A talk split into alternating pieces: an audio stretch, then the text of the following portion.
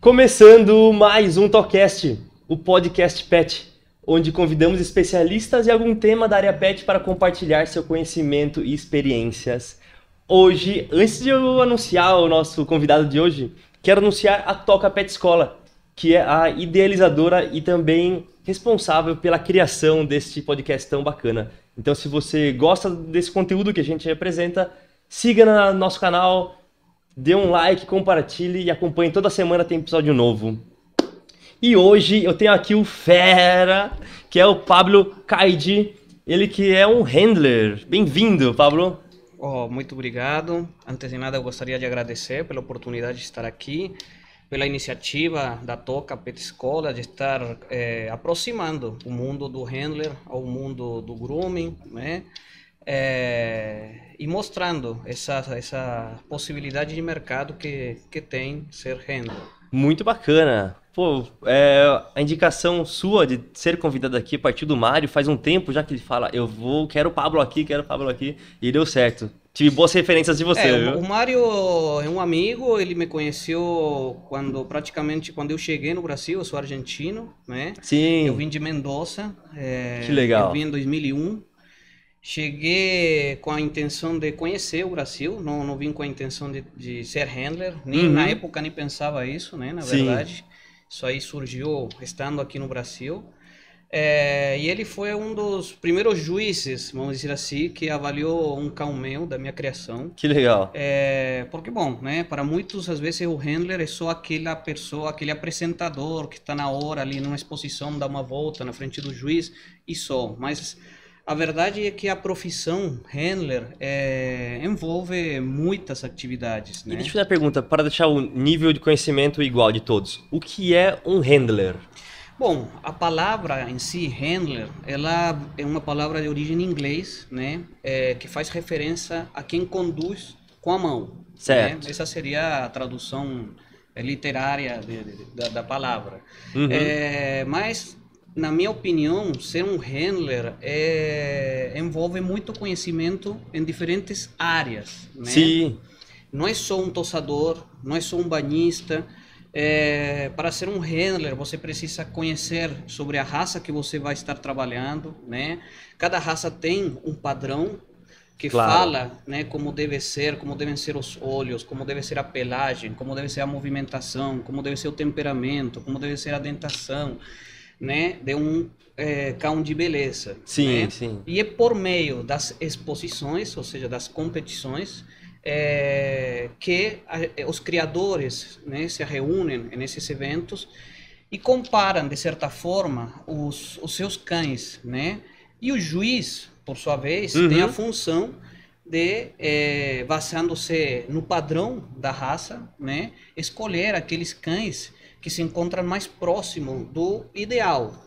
Que Premia- legal. premiando esses cães, de certa forma, o juiz está mostrando qual que é o caminho a ser seguido, né?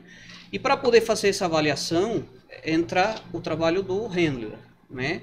Que, Que seria é, a preparação, né? É, a socialização, condicionamento físico, condicionamento de pelagem, é, treinamento no sentido da apresentação do cão para o juiz, Uhum. é, para que o juiz possa estar fazendo essa avaliação da melhor forma possível e a gente consiga obter o melhor resultado possível, né? Entendi. Então, só para ver se ficou claro.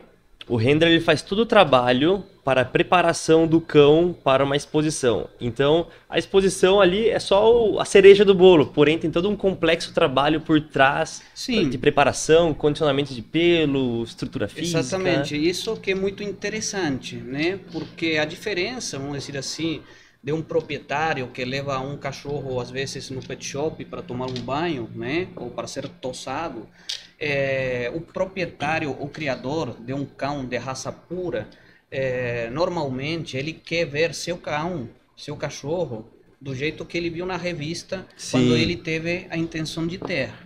Ele quer aquele grooming, ele quer aquele trimming, ele quer ver, eh, por exemplo, no caso de um schnauzer, eh, uma pelagem dura no, no dorso, uma pelagem mais macia, mais sedosa na barba, Entendi. botas cheias, entendeu? É, e é, é, isso aí, obviamente, não é feito em um dia. né? Claro. Esse tipo de trabalho demanda é, constância.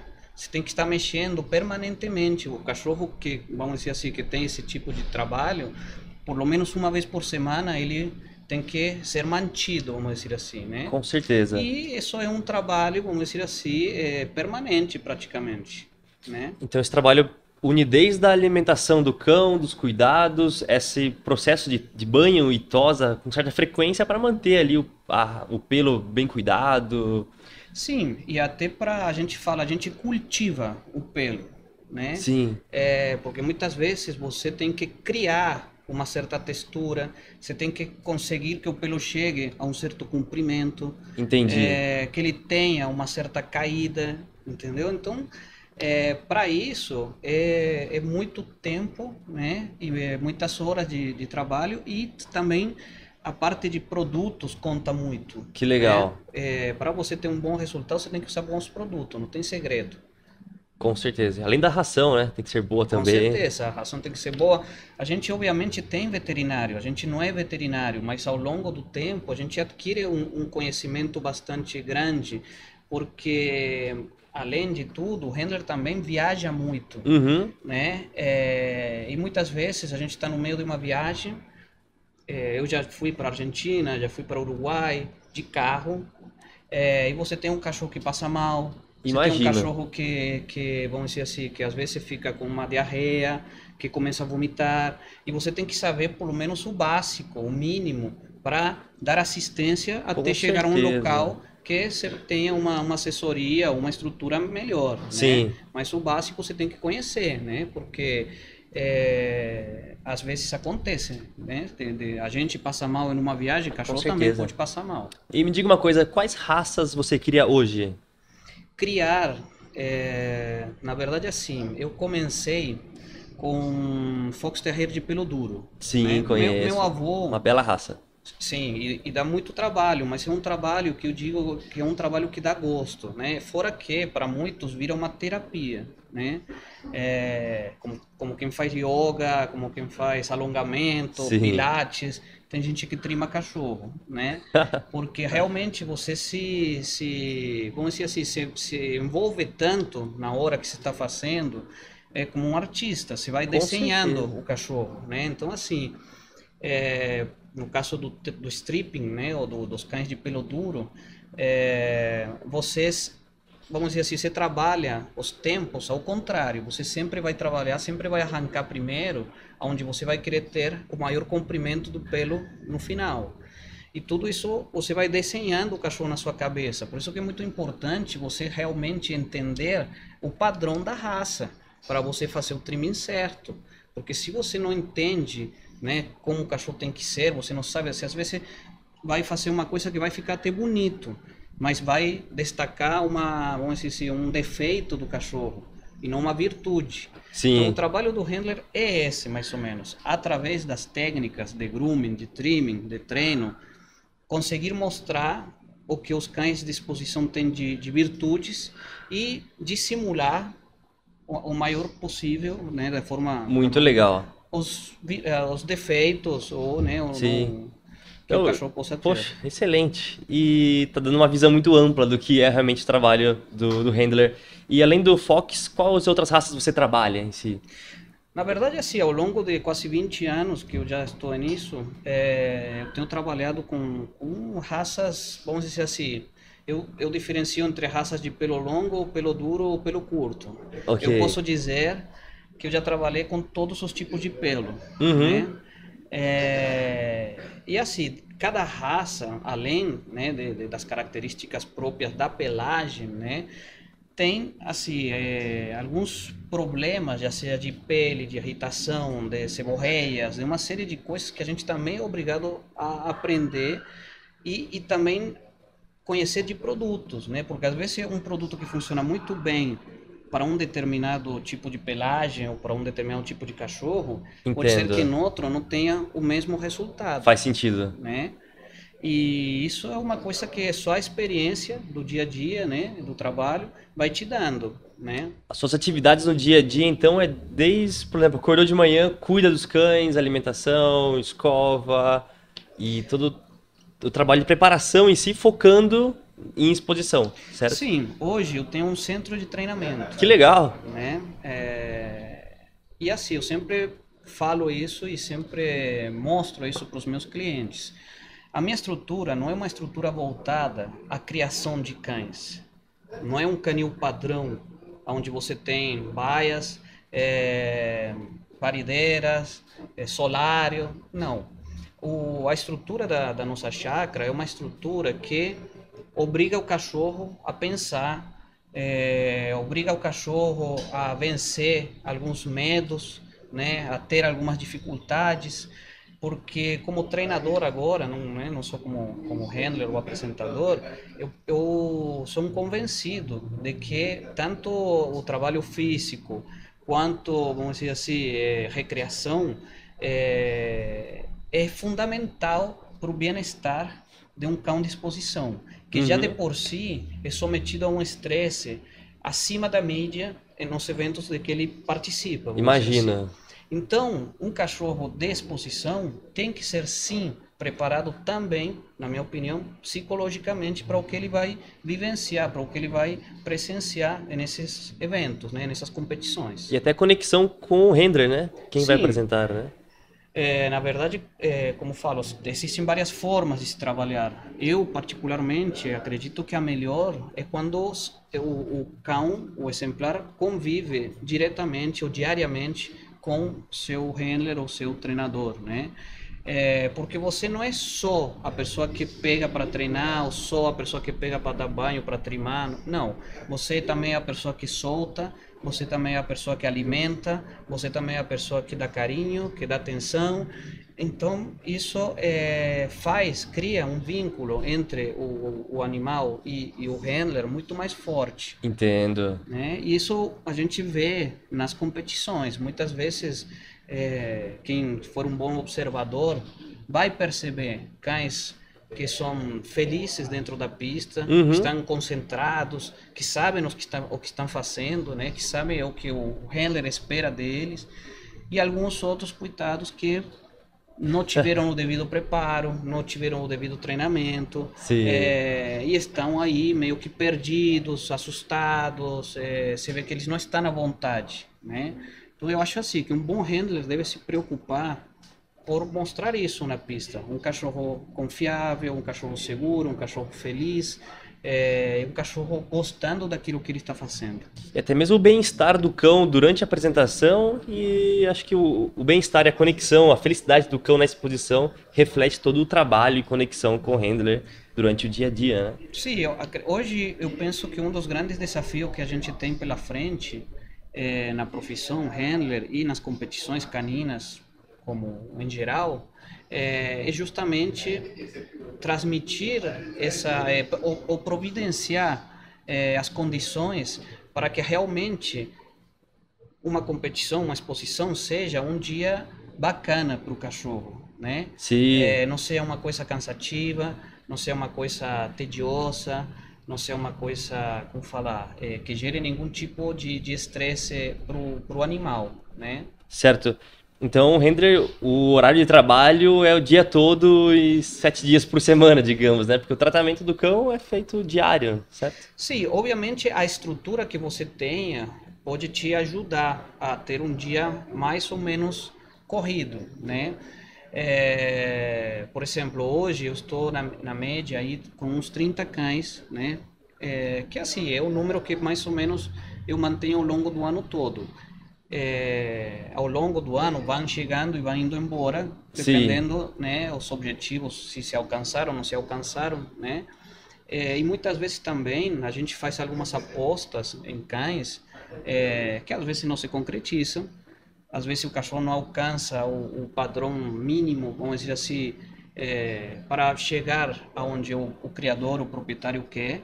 E nesse caso também é trabalho do handler é, abrir o olho para o proprietário, para o criador, e falar, olha, a gente está investindo num cachorro que não, não vale, não Entendo. vale a, a pena. A gente vai perder tempo, você vai perder dinheiro, o cachorro não vai ganhar. Então tem criadores que deixam os cães com você para você cuidar e apresentá-los nas exposições, certo? Sim, o que acontece? É Brasil é um país enorme, né? Com eu certeza. tenho clientes, por exemplo, de Brasília, tenho clientes de Recife, tenho Que interessante. clientes de, do Rio de Janeiro. Então, assim, por exemplo, essas pessoas seria invia inviável economicamente e até logisticamente falando, é, estar viajando todo final de semana, vamos dizer assim, praticamente as competições são todo final de semana, Certo. para poder participar e o cachorro estar vindo, passaria mais tempo na estrada Uhum, do que em casa. Então não faz sentido, né? com certeza. Fora que eh, a gente tem uma van apropriada, adaptada para poder fazer o transporte Que desses bacana. cães de exposição. Os cães eh, vão em, ca em caixas individuais, né, apropriadas para o tamanho de cada um deles. Eh, a van conta com isolamento térmico, isolamento acústico, piso antiderrapante, tem dois ar-condicionados. Então, assim, tudo isso gera uma viagem segura e confortável para o cachorro. Que isso também é um assunto a, a, a ser discutido. Como, os- como as pessoas estão transportando seus cães, né? Sim, com certeza. É, na minha opinião, o, o cachorro que está acostumado com uma caixa de transporte está, é, evidentemente, muito mais seguro. Ele, tanto ele quanto a família ou a pessoa que está viajando junto com o cachorro, do que o cachorro, sei lá, em uma capinha dessas de, para transportar o cachorro atrás do banco Sim, solto. com certeza. É, ou com um cinto de segurança, que bom, hoje em dia muita gente transporta os cachorros desse jeito, sentado lá atrás.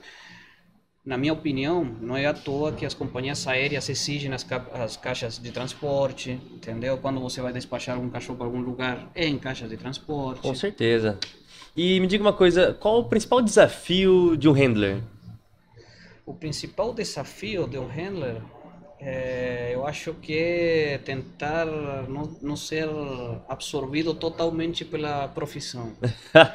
Muitas vezes a gente deixa de ter uma vida social, uma vida eh, familiar. Eh, eu, durante, ao longo de muitos anos, eu abri mão de, de muitas coisas importantes que hoje eu vejo que eram im- importantes, que são importantes para mim, né? Mas, eh, como fala, não me arrependo. Acho Sim. que, que tudo é experiência, a vida é isso. Eh, mas um, um dos desafios eu acredito que seja isso, é conseguir um equilíbrio entre a vida pessoal e a vida eh, laboral. Imagino. Realmente é uma rotina muito puxada, né? Essa parte de, de criação, porque além das viagens, é, tu- você falou que quase todo final de semana você viaja, certo? E aí você leva alguns cães para determinada disposição, né? Sim, a gente tem, vamos dizer assim, eh, as, vamos dizer assim, as turmas, né, de cães. E às vezes os mesmos cães que se leva para uma exposição não são os que vai levar para outra, né? Não necessariamente, por exemplo, eu falei que eu tenho em torno de 30 cães hoje no, no- na minha chácara. Eh, não é que eu viajo com 30 cães, até porque para você viajar com 30 cães, você tinha que, eu calculo uma- um assistente eh, a cada mais ou menos 3, 4 cachorros. É, isso para quê? Para garantir que os cachorros tenham a devida atenção durante o evento, é, que os cachorros sejam preparados é, no tempo certo, é, sem pressa, sem atraso, é, com os maiores cuidados possível. Entendi. né? Então, assim, aí que entram os banhistas, né? Os, os, eh, que a gente estava falando com o Mário, dessa, dessa possibilidade, né? Que se abre né, com os handlers para todas as pessoas que não necessariamente querem eh, apresentar um cachorro, né? Entendo. Não necessariamente querem ser eles os que exibem o, o, o cão, mas eles podem estar sim fazendo essa retaguarda, vamos dizer assim, esse bastidor para o handler Claro. que obviamente assim embora eh, por exemplo hoje em dia é a gente que forma esses esses eh, assistentes né Sim, Eh, e que mostra para eles como você deve banhar um cachorro como você deve secar que produto você deve passar quando entendi. né? todo esse processo é ensinado vamos dizer assim em casa assim no dia a dia porque na exposição a pessoa já tem que saber fazer tudo É verdade, né? a exposição não é para você ir aprender. Lógico que no início você pode aprender muita coisa na exposição, mas para eu poder dar trabalho a uma pessoa, eu preciso que essa pessoa já saiba fazer. Sim, faz sentido, né? Exatamente. E hoje é uma, como falar, uma dificuldade muito grande encontrar profissionais qualificados, né, para para essa função. Então, para um exemplo, os alunos da Toca que se formam no curso de banho tosa, que são banhistas, tosadores, eles podem sim seguir essa carreira de ser handler ou começar como assistente de handler para dar todo o suporte em uma exposição, certo? Sim, perfeitamente. Na verdade, como eu falo, é para muitos que gostam, de, o, o principal quesito é você gostar de, de, animais e você gostar do que você está fazendo, né? É, eu falo, hoje eu, eu me sinto um privilegiado de poder escolher onde morar, escolher, vamos dizer assim, ter podido escolher o que eu faço para ganhar minha vida, é, sou muito grato à, à sinofilia como, como um todo, né? Porque me apresentou pessoas maravilhosas, é, grandes amigos, grandes concorrentes também, Sim. né? Mas é uma é uma forma de vida, vamos dizer assim, que muitas pessoas não conhecem, né? E você fez algum tipo de curso para ser handler? Na verdade, assim, na minha época é, não existia essa, vamos dizer assim, eu acho que não se tinha essa visão da possibilidade, ou seja, do potencial da profissão. Geralmente, na, na, na minha época, existiam pouquíssimos renders profissionais é, e a maioria das vezes na Argentina, diferente do, do, do, do como é aqui no Brasil, existia uma, uma tendência a, aos proprietários apresentarem mais seus cães, vamos dizer assim, eles mesmos estarem levando Entendi. seus cães nas competições. Aqui no Brasil é diferente. Aqui no Brasil a maioria dos criadores eles acabam contratando handlers, né, para poder estar fazendo esse esse serviço, né? Muitas vezes porque o criador realmente na Argentina, por exemplo, às vezes tem uma exposição por mês. Aqui tem uma exposição todo final de semana. Eu tenho filhotes de vez em quando. E eu sei o difícil que é viajar quando se está com ninhada. Caramba, é né? verdade. Porque filhote é muito frágil, né? É, uma hora tá tudo bem, um dia depois tá ruim e outro dia você já não tem mais com filhote. Então, assim, para um criador, muitas vezes é difícil acompanhar todas as exposições dos seus cães, claro. né? É, nesse ponto, o render também é muito importante. Eu falo que o render é como se fosse os olhos do criador na exposição. Eu já tive a oportunidade de, de viajar para o exterior, de participar de circuitos muito importantes, né, fora do Brasil. Ser render abriu as portas para você, abriu muitas fronteiras para você. Com certeza, na verdade, é, é um, como eu falo para você, é uma atividade é, que se, se pratica praticamente no mundo inteiro hoje em dia é, os animais, a gente sabe que cada vez ocupam um espaço maior dentro da sociedade, né? É, tem muitas pessoas que, que, vamos dizer assim, que a vida deles passa pelo, pelos seus pets, né? Uhum. E é uma atividade, como eu falo, que te permite isso, né? Permite você ter seu cachorro, permite você viajar com seu cachorro. Então, assim, são coisas que as pessoas gostam, né? É, que se pode a, a, aproveitar para conhecer lugares, para conhecer pessoas. Eu, durante muito tempo, nunca me importei, eu, não, eu nunca tomei decisões baseadas na parte econômica, né? O que eu queria certo. era conhecer, o que eu queria era aproveitar. Até o cara me falava, ah, Paulo, eu te pago a passagem para você vir escolher filhotes aqui em, sei lá, não sei, Peru. Uhum. Bora. Vamos, né? Entendeu? E aí é, nesse dia, o cara tinha organizado um churrasco à noite, tinha chamado um criador de Doberman e um criador de, sei lá, de Dogo.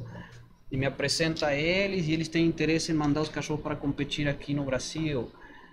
Então, assim, vão surgindo muitas, muitas possibilidades ao longo é, do, do, do, tempo. Né? Claro.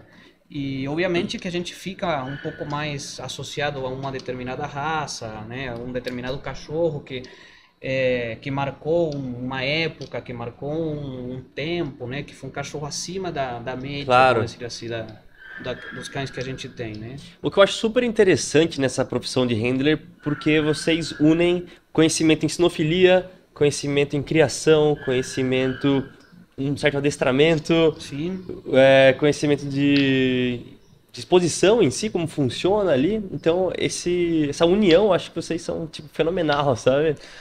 Sim, é, é, eu penso assim, o conhecimento nunca é demais e a gente está o tempo todo aprendendo, né? É, a gente não é que porque chegou a um determinado nível você tem que pensar que, que você não tem mais nada para aprender, que você já sabe tudo. Sim, né? com certeza. Então, assim, partindo desse, desse princípio, a gente sempre vai ter alguma técnica nova para, conhecer, Uhum. a gente vai ter algum produto novo para usar. É, a gente, às vezes, de observar um outro profissional fazendo aquilo que você acha que sabe fazer de melhor, você fala, pô, meu, como nunca pensei nisso? é verdade, né? Meu, tantos anos secando daquele jeito, olha esse cara aqui seca desse jeito muito mais fácil, ele fica muito melhor.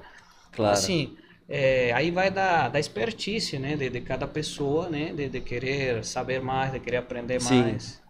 E digamos que o resultado do para ser um handler reconhecido, principalmente é a pontuação nas exposições.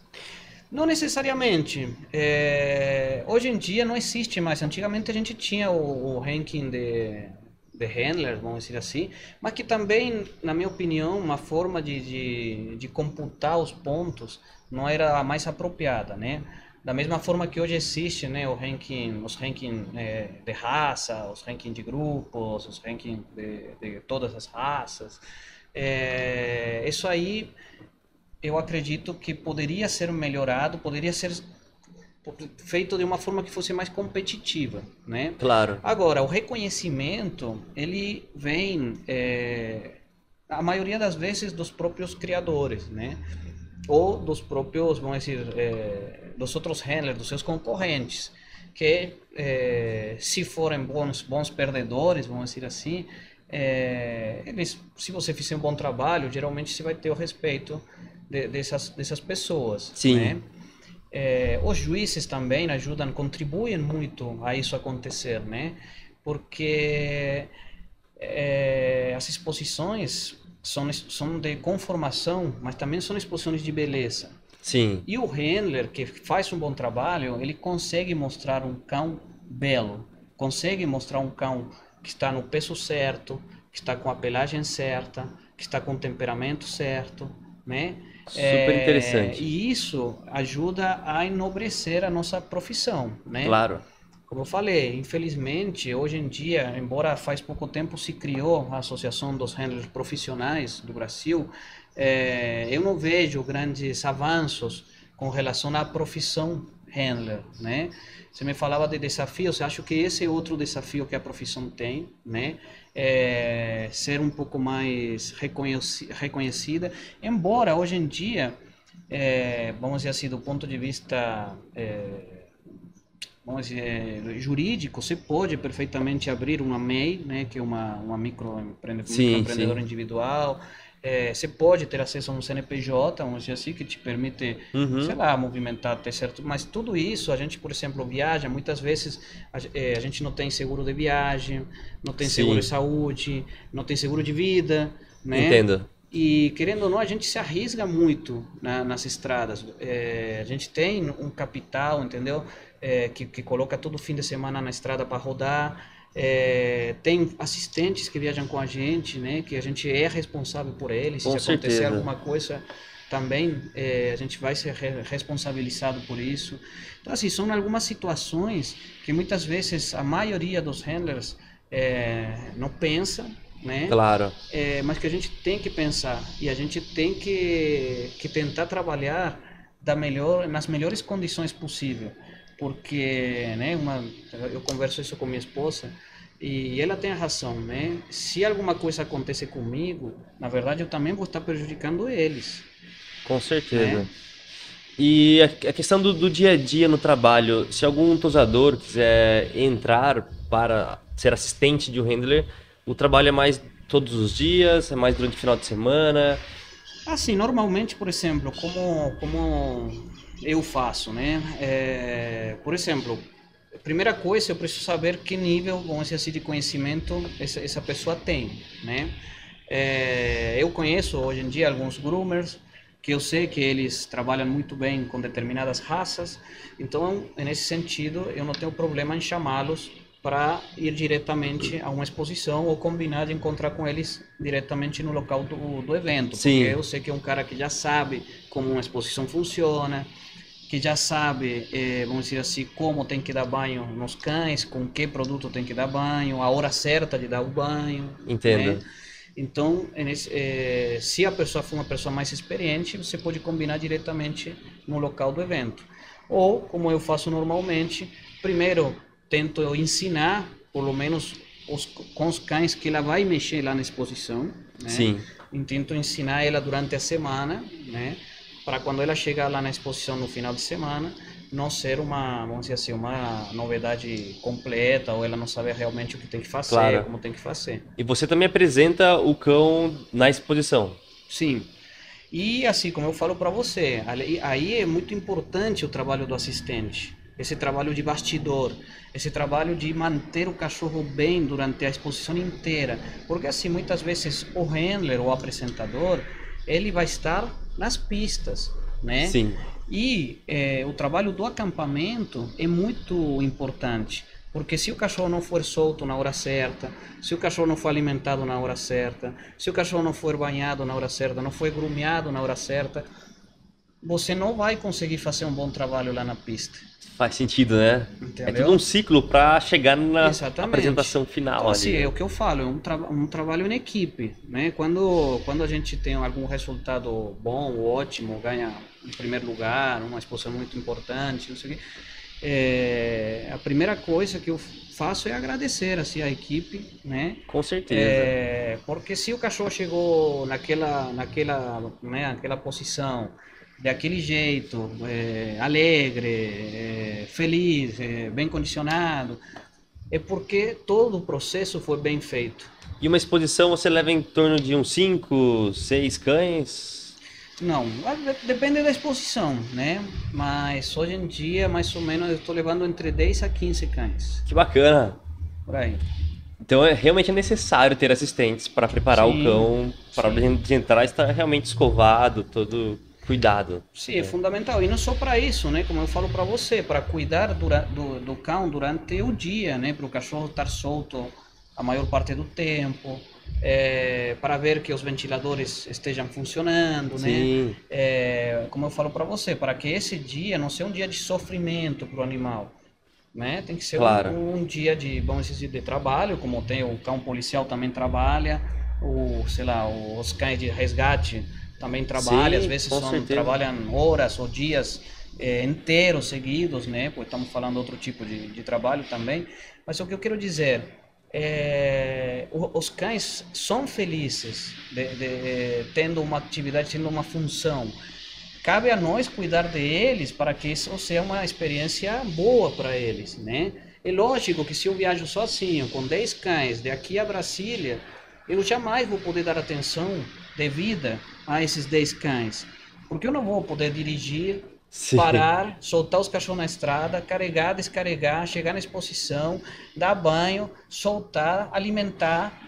Realmente é muita coisa É para fazer. E muitos cães também, né? Exatamente, entendeu? Então, assim, é, é muito importante para, os criadores e proprietários, a hora de escolher um handler, ver isso, né? Ver como essa pessoa viaja com os cães, ver o, o acampamento dele, como é, como é, a atenção que esses cães recebem, né?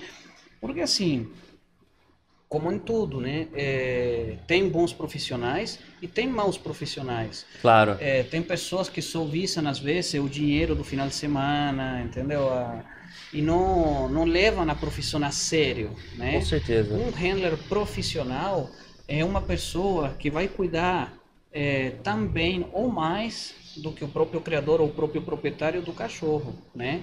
Porque a gente entende o significado da, da- dessa vida e da importância desse, desse animal para o criador ou proprietário. E, além disso, a gente tem o nosso nome a selar. Com Se certeza. acontece, graças a Deus, em 20 anos de, de profissão, nunca tive nenhum, nenhum evento assim é, trágico, né, com cães de clientes, é, porque isso mancha demais a imagem de um handler, né? Claro. Se não, não assim, acontece um acidente, um cachorro fugir, um cachorro se, né, se machucar, é muito ruim para o handler. É muito interessante. E vocês têm alguma ligação com a CBKC em si? Ou não? Vocês têm que ser afiliado a algum órgão? É, na verdade sim. É, a gente trabalha junto com a CBKC, vamos dizer assim. É, cada um do seu lado, né? A CBKC, vamos dizer assim, é a dona das regras do jogo. Sim, só para deixar um conhecimento claro, a CBKC é o órgão que regula essas questões de raças, de pedigrees e organiza os eventos, as exposições para as competições de cães. Isso mesmo. É, a CBKC, na verdade, hoje, ela também está enfrentando alguns desafios, né?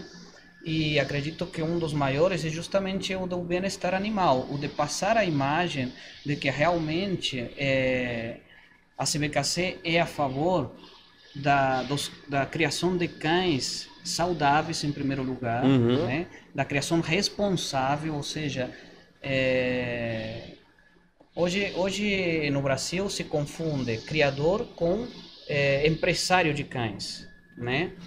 É, eu tive a oportunidade de viajar por muitos países, de conhecer muitos criadores. É, eu não vou esquecer, né, muitos anos atrás, eu fui visitar um canil de Rottweiler na Inglaterra. Que legal! E na época era um dos canis mais famosos do mundo de Rottweiler, né? É... E eu esperava encontrar um canil gigantesco. Hoje em dia, aqui no Brasil, tem alguns caninhos de Rottweiler que tem acima de 50 exemplares né? Sim. Que já é um número bem considerável. Com certeza. Né? Eu posso até imaginar 50 cães ali no mesmo espaço. É. Exatamente. E quando eu cheguei lá, para minha surpresa, eu cheguei numa vila, era tipo uma vila, né? Eram quatro, cinco, uma rua só, quatro, cinco casas assim em volta. É... E eu pensei, bom, eles devem morar aqui e o canil deve ficar em outro lugar, né? Nessa fora da cidade. Sim. É... E não, eles tinham, acho que eram três fêmeas e um macho. É mesmo? Só. Esse era todo o canil. O grande canil, que era um dos canis mais famosos da Europa, eles tiravam uma ninhada por ano, geralmente não mais de duas ninhadas por, por fêmea por, de por vida. Por ciclo, né? É. Eles tinham uma lista de, de pessoas que estavam querendo filhotes das linhas deles, que assim, você tinha que esperar praticamente um ano e meio a dois para você conseguir um filhote desse canil, né? Então assim, isso para mim é um criador, né? Um criador que que vamos dizer assim, que tem um pouco mais de controle dos cães que ele que ele utiliza na criação, que não procura quantidade, mas sim é, padrão, né? Que geralmente quando tira uma ninhada ele tira a ninhada para fazer um aperfeiçoamento genético ou do fenótipo do cão, né? Que gasta com exames de saúde, que gasta com instalações para os cachorros estarem bem bem instalados. Agora você falou uma coisa interessante que até eu refleti aqui. Então, às vezes a quantidade de exemplares de um canil não quer dizer a qualidade, né? Exatamente. Obviamente que, no, que na quantidade você tem mais possibilidade de estar tirando um cão acima da média. Um canil que inscreve, como já tem alguns aqui no Brasil, 600 filhotes por ano, né? É, tem 600 possibilidades de tirar um cachorro extraordinário. Sim. Já o canil que tira 5 filhotes, 10 filhotes em um ano, ele tem 5 ou 10 possibilidades. Só que às vezes a média Sim. desses cães desses 5 ou 10 é muito maior do que a dos 600. Né? Faz sentido. Então, assim, é, isso que eu falo, essa é outra forma também é, de, que deveria ser pensado, na minha, na minha opinião, deveria ser mudada essa forma de, de contabilizar os pontos para os rankings de criadores, né? adoptarem critérios diferentes dos atuais, é, para realmente tornar a criação mais é, séria e com um retorno maior para esses sinófilos de verdade, que são aqueles criadores que investem é, tanto em genética quanto em saúde e em exposições, né? Entendi. Pô, excelente, né? Nosso papo tá muito bacana, tá abrindo um mundo aí, abrindo um campo ah, de conhecimento. É muito grande. A gente pode falar, a gente, eu falo há 20 anos sobre vários assuntos aqui e a gente continua falando sempre. Muito legal. É, me diga uma coisa sobre tecnologia. Teve uma evolução tecnológica nos seus processos, nos produtos que você utiliza, equipamentos? Sim, na verdade, é, né, é, existem hoje em dia sopradores muito mais apropriados, secadores muito mais apropriados, tesouras de diferentes tipos, tamanhos, é, formatos, e tudo isso, máquinas de tosa mais leves, sem fio, é, como falar, banheiras, é, esteiras com, como se fala, com esteiras aquáticas para poder fazer condicionamento nos cães, condicionamento físico. Isso tem no seu centro de treinamento, né? Eu, não, a minha não é aquática, mas eu tenho esteira sim, né? E os cães são praticamente todos os cães treinam na esteira, né? A partir de um ano de idade, né? Que legal. Já, já é, já é, vamos dizer, não que é permitido, mas já é mais seguro utilizar a esteira, né? E a esteira, na verdade, como eu falei para você, além de ser um trabalho, um condicionamento físico, é, é uma, como falar, é um desafio psicológico para o cachorro. Você tem que ensinar o cachorro a andar na esteira. Então, para isso, ele primeiro tem que confiar na esteira. Imagina que não é tão fácil você colocar seu cachorro em cima de um chão que Sim. se movimenta, né? Para ele perder o medo e para ele conseguir alcançar ou desenvolver a velocidade correta, vamos dizer assim, que ele vai, a velocidade na qual ele vai ser apresentado numa exposição lá na esteira, né?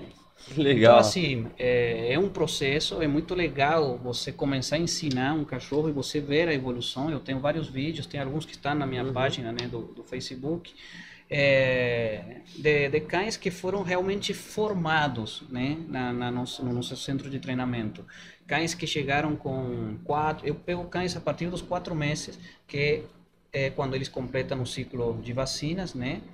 É, e eu tenho essa teoria, né? Como como handler, como criador também, já, já tenho alguma criação pequena, mas tenho cães Sim. da minha criação. Quanto mais cedo você começa a estimulação, melhor o resultado. É, por isso que a partir de um ano que você coloca na esteira e esses outros é, trabalhos. Mas isso, é, ah, isso seria a parte do condicionamento físico. A parte da socialização, você já começa a partir dos quatro meses. Entre entendeu? raças, né? Todos. Lá em casa todos se dão bem. Lógico que a gente não pode arriesgar demais, porque assim, não, não todos os cães são da minha propriedade. Então assim, quando é cão de cliente, você tem que tomar um certo cuidado, porque ao mesmo tempo que você quer que esse cachorro seja um cachorro, um cachorro social, seja um cachorro que, vamos dizer assim, eh, nas exposições conviva bem com outros cães e tal. É, cada raça é uma raça e dentro de cada raça, cada cachorro é um cachorro, é como as pessoas. Então, assim, às vezes você tem um Doberman que é super de boa com todo mundo, se dá bem com cachorro pequeno, com cachorro grande, com macho, com fêmea, e tem outro que não aceita ninguém. Entendeu? Sim. Então, aí, é, esse também é um trabalho do handler, você saber como lidar com cada tipo de temperamento e com cada tipo de cachorro. Curiosidade, quais raças você tem hoje? Hoje eu estou com Rottweiler, estou com Doberman, estou com Boxer, estou com Golden, estou com Husky siberiano, estou com Bulldog francês, Tô com Schnauzer, miniatura, e Staffordshire Bull Terrier. Que interessante, porque nessas raças aí você faz uma mescla entre tamanhos, tipos Sim, de pelo e, e temperamentos. Total, total. E o que acontece? Dependendo da idade que esses cães chegam e dependendo de onde eles chegam, eles vêm com, com vamos dizer assim, com, com seu manejo antigo, com seus, com seus vícios, vamos Sim. dizer assim, né? É, então, assim, é um trabalho realmente diário. Você mudar alguns padrões de comportamento que esse cachorro já, já adquiriu em uma outra época claro. da vida, por ter tido um outro tipo de manejo. Imagino mesmo. E tem alguma curiosidade, tem alguma raça do seu coração, assim, você fala, puxa, essa raça aqui, eu assim, tenho na verdade, uma queda por ela. Na verdade, eu, assim, eu gosto muito, uma, a primeira, o primeiro Bestin Show da minha vida, né, eu não era profissional, eu fazia isso como um hobby na Argentina, né, é, foi com um, um cão da raça Husky siberiano. Sim. E eu morava em Mendoza, essa competição foi em Santiago do Chile, é, na época era um dos maiores circuitos de Latinoamérica, né? E eu fui para lá para participar. Meu cachorro era um cachorro jovem, acho que tinha participado de uma ou duas exposições como filhote na vida dele, mas como eu era do interior de, da Argentina, naquela época, a gente não tinha muitas exposições é, por perto. A gente tinha ou em Buenos Aires, que ficava a mil quilômetros para mim, ou em Santiago, que, bom, aí em Santiago era um pouco mais perto, em quilômetro, mas você tinha que atravessar toda a Cordilheira dos Andes, né? Então, assim, era uma travessia para você chegar com seu cachorro para competir. E ah, foi uma exposição que me, que, que me marcou até hoje, eu lembro muito bem. O juiz era um juiz australiano. E meu Husky foi premiado com o primeiro lugar de toda a exposição. Foi o Best in Show. Foi o Best in Show. É, eu tinha 16 anos na época. Caramba! E lógico que foi assim, né? Uma coisa que você não esquece nunca, né? Depois, ao longo dos mais dos quase 20 anos que eu, que eu levo trabalhando como handler no Brasil, é, eu tive alguns cães da raça Golden, da raça Doberman, da raça, da raça Malamute do Alasca, é, Bom, Fox Terrier de pelo duro, a gente ganhou a Mundial em 2004 aqui no Brasil. É mesmo? Um cachorro da minha criação foi o, o, o ganhador da raça, o melhor Fox Terrier do mundo, de 2004. É, Isso é um ele... feito muito importante, né? Com certeza, com certeza. Tem gente que, que às vezes está uma vida inteira é, participando e nunca consegue, vamos dizer assim. Eu, eu, Sim. assim, eu me sinto um, um privilegiado. Lógico que eu trabalhei muito para isso. Imagino. Não foi sorte, né? Claro. É, já ganhei três vezes a nacional do Doberman no Brasil, em 2004, não, em 2007, em 2010 e agora essa última em 2000, bom, 2021 e 2020, porque fizeram as duas juntas, como o ano anterior tinha sido suspensa pandemia, né? pela pandemia, acabaram fazendo as duas. E a gente ganhou a pré, ou seja, não a pré, né? A nacional 2021 e a nacional 2022. Então são quatro nacionais de Doberman. É, já ganhei vários rankings com Golden também. Que legal, tem alguns feitos importantes aí então, né? Sim, sim.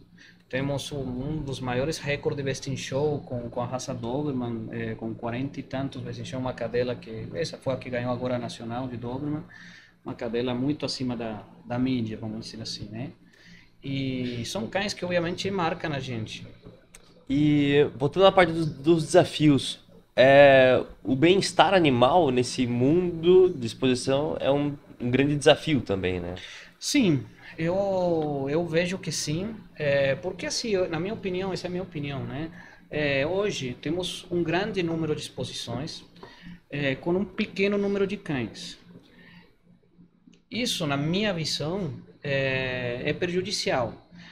E, é, fica um pouco repetitivo?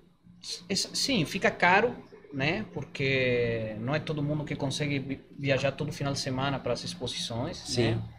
É, por ter poucos cães inscritos, o valor da inscrição é alto, o que acaba também, né, aquela história, né, é um círculo vicioso. Eles precisam mais, você precisa mais dinheiro para poder montar uma exposição, porque tem menos cães. Exatamente. Então se aumenta o número, se aumenta o valor da inscrição. Mas ao mesmo tempo, por aumentar o, número, ah, o valor da inscrição, diminui o número de cães. Então é, é uma, uma conta que, que não, né, não, não vai para frente. Não tem não volume, fecha. precisa aumentar o preço. Exatamente. Outra coisa, é, eu acredito que a divulgação dos eventos é fundamental para acabar com essa imagem de maus tratos.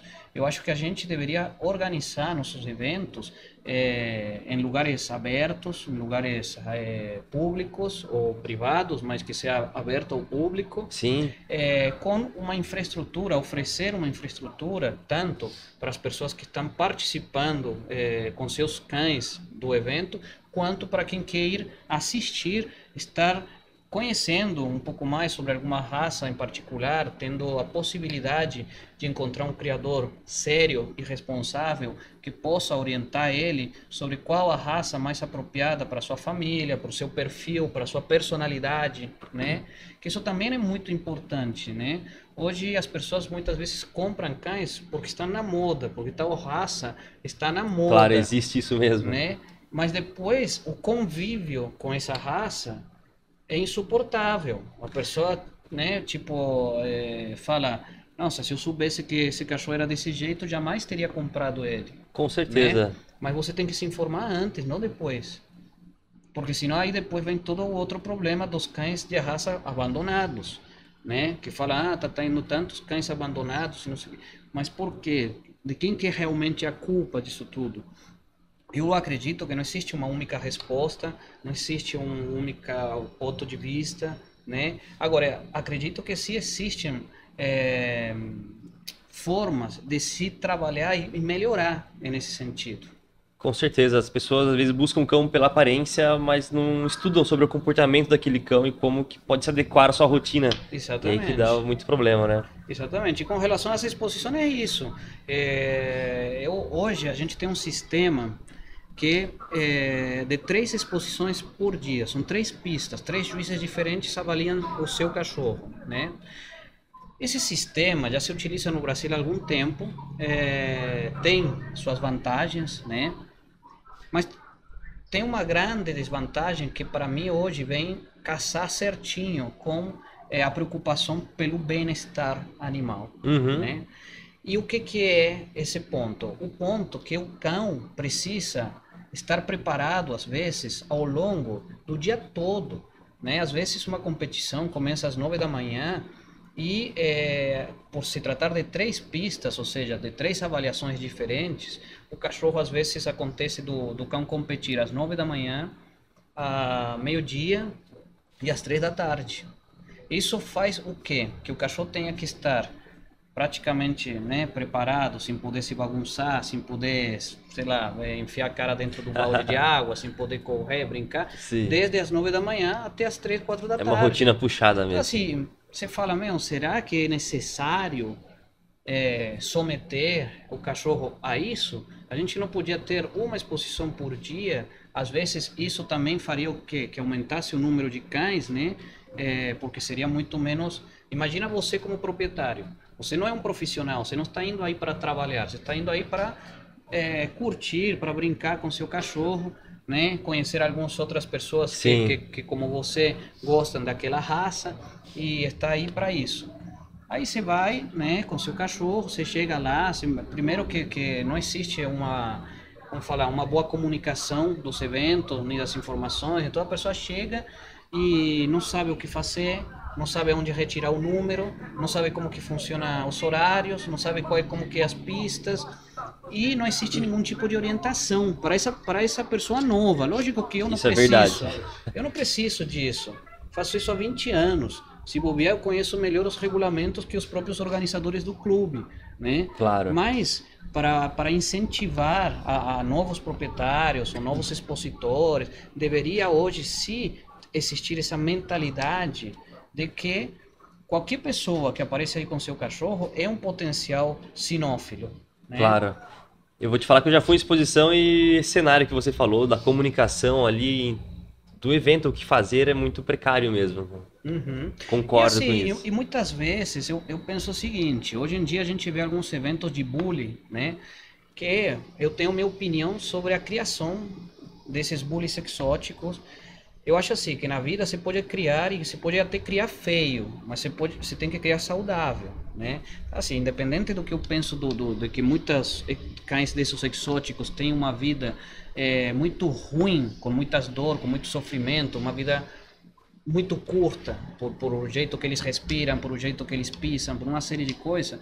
Se você parar para falar dos eventos dos bully, chapéu. Chapéu, são verdadeiras festas, entendeu? São, são lugares que você vai com sua família, você tem é, o parquinho para as crianças, então você chega com seus filhos, que às vezes não vão querer ficar vendo o cachorro junto com você, que não entendem nisso, que não gostam disso, Sim. mas eles vão querer ficar na piscina de bolinha, vão querer ficar no pula-pula, vai ficar com o cara que pinta carinha. É verdade. Entendeu? Então, assim, você acaba fazendo um evento mais atrativo para a família. Com recreações também. Né? Exatamente. Né? Entendeu? Porque senão, é, eu acho assim que os cães devem servir para unir as pessoas, as famílias, né? A, a, é, como falar, para ser uma coisa que agregue dentro da sua casa Com certeza. e não que separe, entendeu? Não que, que, por exemplo, hoje em dia muitas vezes, infelizmente, tem alguns locais que não são apropriados às vezes são até apropriados para, um, para uma exposição que tivesse só as pessoas que estão aí para trabalhar e os cães, mas não para o público não não para os proprietários, né? Que às vezes investem umas somas de dinheiro consideráveis para Sim, ter seu cão competindo aí, né? E, na minha opinião, nem sempre são é, tratados como deveriam, né? São clientes, essa é a minha visão.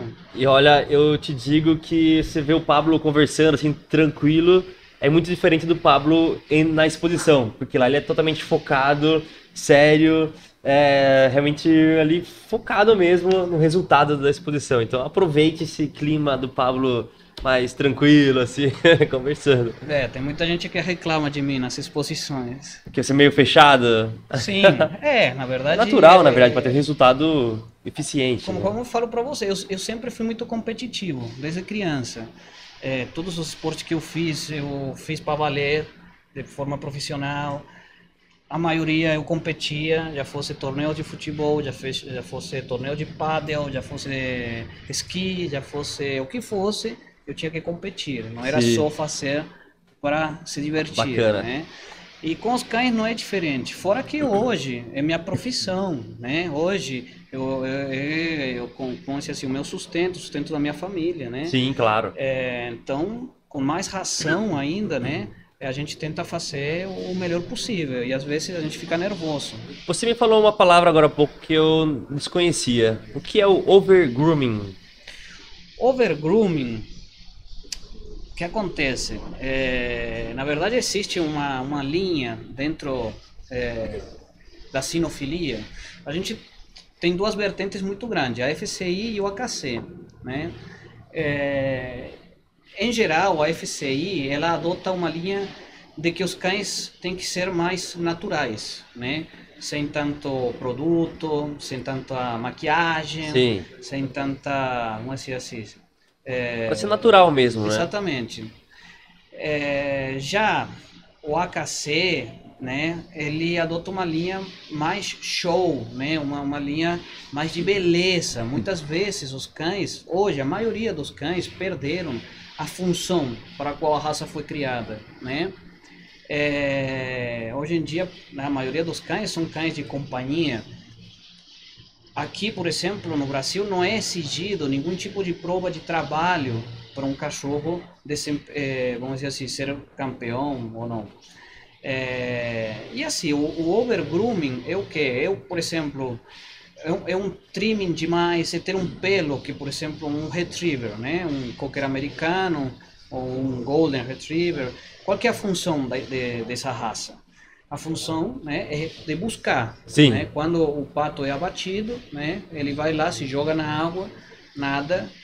Então, obviamente, um cachorro que está com excessiva pelagem vai ter muita mais dificuldade para desempenhar aquela função. Aquela Sim, função. sim. Agora, visualmente, um golden, tudo pomposo, redondinho, Uhum. com pelo nas franjas, tudo tesouradinho, é mais bonito de se ver? É, aí entra né, a discussão, bom, mas o que, que é o certo, o que, que é o errado? O certo mesmo é o que manda o padrão da raça.